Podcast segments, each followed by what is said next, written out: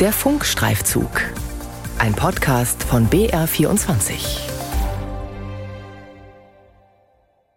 Ich zahle für Musik. Monatlich. Und es fühlt sich gut an. Weltweit bin ich einer von knapp 600 Millionen Menschen mit einem Streaming-Abo. Musik hat einen Wert und Musikerinnen und Musiker sollen von ihrer Arbeit leben können, zumindest in der Theorie. Ein Jahr lang recherchierten wir, ein Team aus BR-Reporterinnen und Reportern, für die ARD-Doku-Serie Dirty Little Secrets über die Musikindustrie.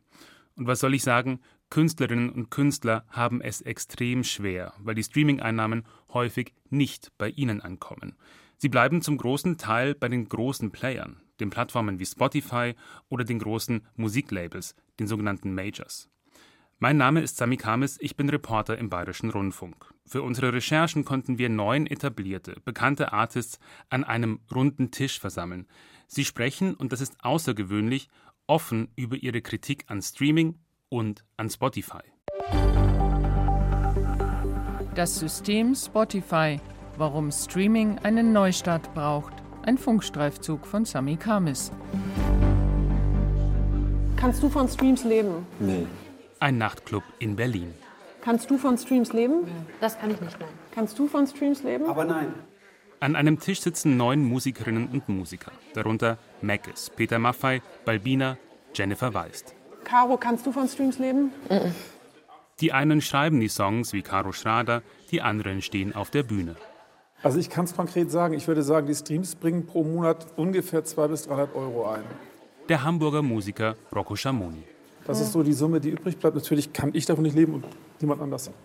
Es sind Artists mit zusammengenommen hunderttausenden Streams, etlichen Top-10-Singles und Alben, ausverkauften Hallen. Von Streams leben können sie nicht. Ein Song ist erst was wert, wenn er viele Male gehört wird. Und wenn man ihn einmal hört, hat es keinen Wert. Sagt Rapper Mackes. Wenn man es vergleicht, wenn man ein Buch einmal liest, hat es keinen Wert. Lies es zehnmal und dann ist es ein gutes Buch. So funktioniert Spotify. Spotify. Das schwedische Unternehmen beherrscht den Streamingmarkt international und in Deutschland. Anfang des Jahres betrug der Börsenwert des Unternehmens 25 Milliarden US-Dollar. Der Umsatz im vergangenen Jahr lag bei mehr als 12 Milliarden US-Dollar. Und das Wachstum ist ungebremst, ein Gigant im Musikgeschäft. Wieso kommt dann so wenig bei den Artists an? Mit dieser Frage fahren wir nach Berlin in die deutsche Firmenzentrale Spotifys. Berlin unter den Linden, die erste Adresse der Hauptstadt. Hier auf 2400 Quadratmetern nagelneuer Bürofläche hat Spotify seinen Deutschlandsitz. Startup-Vibes auch 15 Jahre nach Markteinführung des Musikdienstes. Die Einrichtung ist minimalistisch, aber hochwertig Nordic Design. In einer Ecke steht eine Tischtennisplatte. Für die Mitarbeitenden gibt es morgens Müsli und Kaffee. Umsonst. Spotify spart nicht bei den eigenen Mitarbeitenden, aber bei den Artists? Connie Zhang, Head of Music im deutschsprachigen Raum. Tatsächlich haben es letztes Jahr auch 57.000 KünstlerInnen geschafft, auch über 10.000 US-Dollar zu verdienen im Jahr. Schätzungen nach sind die Gesamteinnahmen über andere, sage ich mal, Geschäftsfelder wie zum Beispiel Live, Touring, Merch ungefähr das Vierfache, sodass man als Künstler, Künstlerin schon auf eine gute Zahl kommt. Ob das genug zum Leben ist, ist ja auch eine philosophische Frage. Eine philosophische Frage? In Deutschland veröffentlicht die Künstlersozialkasse jährlich Zahlen zum Jahreseinkommen der bei ihnen Versicherten. Das Durchschnittseinkommen von Sängerinnen und Sängern im Bereich Pop, Rock, Jazz und Unterhaltungsmusik lag 2022 bei etwas mehr als 16.000 Euro. In der Kategorie Musikerinnen und Musiker ist es noch mal weniger, knapp 13.500 Euro. Okay, Daniel, here we sit, days before the big day for you. How are you feeling as you're getting ready? Well, I'm, I'm probably feeling a Im März dieses uh, Jahres gibt der CEO and, und uh, Mitgründer von Spotify, Daniel Eck, dem amerikanischen almost 18 TV-Sender CBS ein langes Interview. Anlass sind Neuerungen in der Spotify-App. Angesprochen auf die Kritik vieler Artists, zu wenig auszuschütten, sagt Eck, I think what was probably fair in hindsight is this is a new model and a quite a dramatic shift from how the music industry Man habe anfangs das neue Streaming-Modell zu wenig erklärt, so Eck im Interview. Man arbeite aber an mehr Transparenz, veröffentliche Zahlen im Netz. Daraus ergebe sich, seit dem Start des Dienstes 2008 habe man fast 40 Milliarden US-Dollar an die Musikindustrie ausgeschüttet. Spotify sei für die Industrie der größte Umsatzbringer. 70 Cent jedes eingenommenen Dollars, betont Eck, gebe man an die Industrie weiter. Over 70 cents on each dollar goes back to that music industry as well. Übrigens, Spotify schreibt bis heute keine schwarzen Zahlen, sondern rote, tiefrote. Spotify behält selbst 30 Prozent der Einnahmen. Und der Rest? Es ist ein komplizierter Weg, den die 9,99 Euro eines Streaming-Abos nehmen, denn zwischen Hörerinnen und Hörern und den Artists stehen, neben den Streaming-Plattformen, in der Regel noch Musiklabels. Und gerade die drei großen Plattenfirmen, die sogenannten Majors, verzeichnen derzeit die höchsten Umsätze ihrer Geschichte.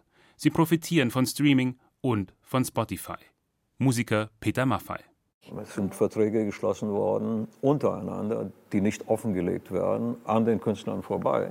So, und was wir wollen, ist genau da Einblick zu bekommen, damit wir wissen, wie abgerechnet wird, wo Geld abgezweigt wird. Aber genau das wird ja freiwillig nicht uns zugestanden.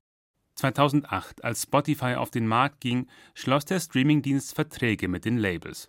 Denn Spotify hatte zwar die Plattform, die Musikrechte hatten aber vor allem die Labels. Wir, ein Team aus BR-Journalistinnen und Journalisten, konnten zwei unterschiedliche Deals einsehen. Daraus geht unter anderem hervor, vierteljährlich überweist Spotify den Labels Geld upfront, also egal wie viel gestreamt wird. Heute sind das hunderte Millionen Dollar. Und die Labels haben eine Garantie. Von dem Umsatz, den Spotify pro Stream macht, bekommt das jeweilige Label mehr als die Hälfte. Und noch eine Sache. Die Major Labels und Merlin, das ist ein Zusammenschluss aus Indie-Labels, sicherten sich 2008 Anteile an der Firma Spotify, zusammengenommen 18 Prozent. Sie zahlten dafür rund 9000 Euro. Als Spotify zehn Jahre später an die Börse ging, waren diese Firmenanteile deutlich im Wert gestiegen auf mehr als 2,5 Milliarden Dollar. Die Major Labels Warner, Sony und Universal Music wollten sich auf Anfrage dazu nicht äußern. Stellvertretend schreibt der Branchenverband der Musikindustrie, als Verband habe man keinerlei Einblick in die individuellen Vereinbarungen zwischen den verschiedenen Marktpartnern. Der Hamburger Musiker und Autor Rocco Schamoni kritisiert Streaming-Anbieter und Labels gleichermaßen. Deswegen müssen wir nämlich nicht nur mit den Plattformen sprechen, sondern müssen auch sprechen. Das sind die beiden Gesprächspartner, weil diese beiden Bastionen haben diese Payments und diese Strukturen, die wir haben, untereinander, mhm. ohne mit uns darüber zu reden, ausbaldobert. Mhm. Wir müssen mit beiden Parteien reden und sagen, es geht so nicht mehr. Was Rocco Schamoni hier auch kritisiert, sind Verträge zwischen Artists und Labels Häufig sind das 80-20-Deals. Das heißt, 80 Prozent der Einnahmen gehen an das Label, 20 Prozent an den Artist. Es bleibt also nur ein verschwindend geringer Teil der Einnahmen für diejenigen, die die Musik auch machen. Und dennoch, unsere Recherchen zeigen, es gibt Musiker, die von Streaming leben können, auch wenn sie vermutlich kaum jemand kennt. Ich bin Norm Dück, bin bekannt unter meinem eigenen Namen für klassische Klaviermusik und unter dem Namen Yasumu für Lo-Fi-Musik. Ich mache Mood Music, das ist instrumentale Musik zum Entspannen, zum Relaxen oder sie nebenbei zu hören. Norman Dücks Musik klingt so.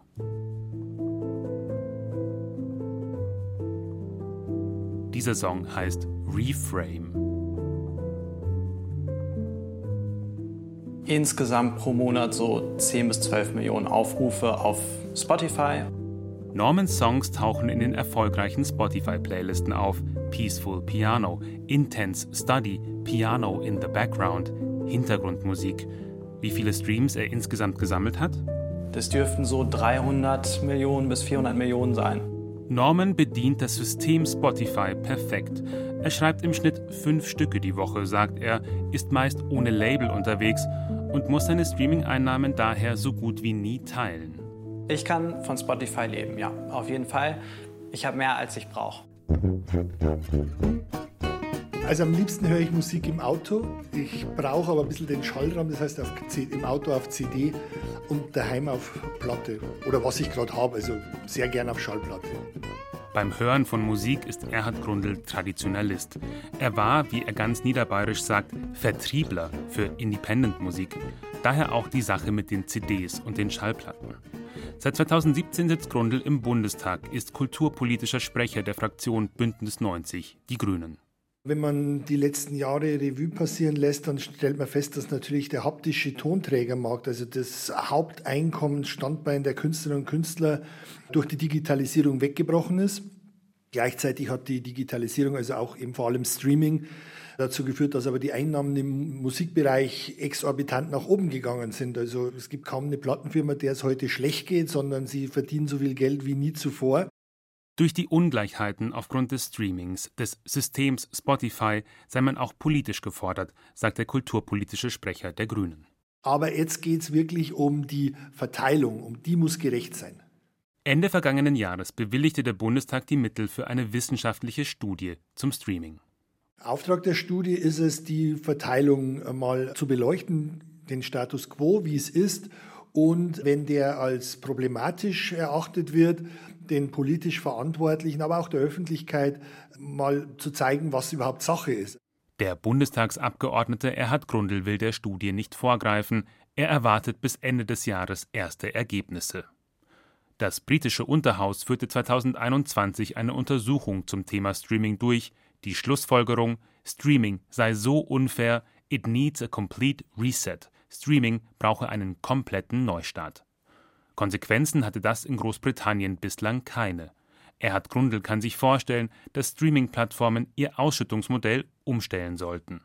Wenn man wissenschaftlich feststellen würde, dass die Verteilung so ungerecht ist, wie es sich andeutet, dann müsste man bestimmt überlegen, wie man, ohne in Privatverträge eingreifen zu wollen, wie man das Streaming gerechter äh, machen kann, also die Verteilung beim Streaming. Das ist auch total wichtig, einmal an diesem Tisch zu sagen, Zurück im Berliner Club bei der Musikerin Balbina. Leute, das, was ihr bezahlt für die Streaming-Börsen, die 10 Euro, kommen nicht unbedingt bei den KünstlerInnen an, die ihr hört, sondern nur bei den KünstlerInnen, die ganz, ganz häufig repetitiv konsumiert werden, weil der Verteilungsschlüssel einmal beschlossen wurde und der Verteilungsschlüssel besagt, je häufiger etwas gehört wird, umso mehr wird es wert. Durch das Abrechnungsmodell konkurriert Balbina und auch die anderen Artists am Tisch mit den internationalen Superstars. Und dabei haben sie das Nachsehen. Rapper Mackes. Wenn jetzt irgendjemand 10 Euro zahlt an Spotify und der hört im Monat 90 Prozent meine Musik und trotzdem gehen 98 Prozent von seinem Geld an Harry Styles, dann ist es irgendwie ein Problem. Was der Rapper Mackes hier sagt, ist überspitzt, aber in der Konsequenz richtig. Auch wenn man den ganzen Tag nur Macis hören würde, einen ganzen Monat lang, die 10 Euro für ein Streaming-Abo gingen nicht an ihn. So funktioniert Spotify. Für die Künstlerinnen und Künstler ist klar, Streaming braucht tatsächlich einen Reset, einen Neustart. Das System Spotify. Warum Streaming einen Neustart braucht. Ein Funkstreifzug von Sami Kamis. Die Redaktion hatten Verena Nierle, Pia Dangelmeier und Ina Kraus. Die TV-Doku-Serie Dirty Little Secrets zu kleinen und großen Geheimnissen der Musikindustrie finden Sie in der ARD Mediathek.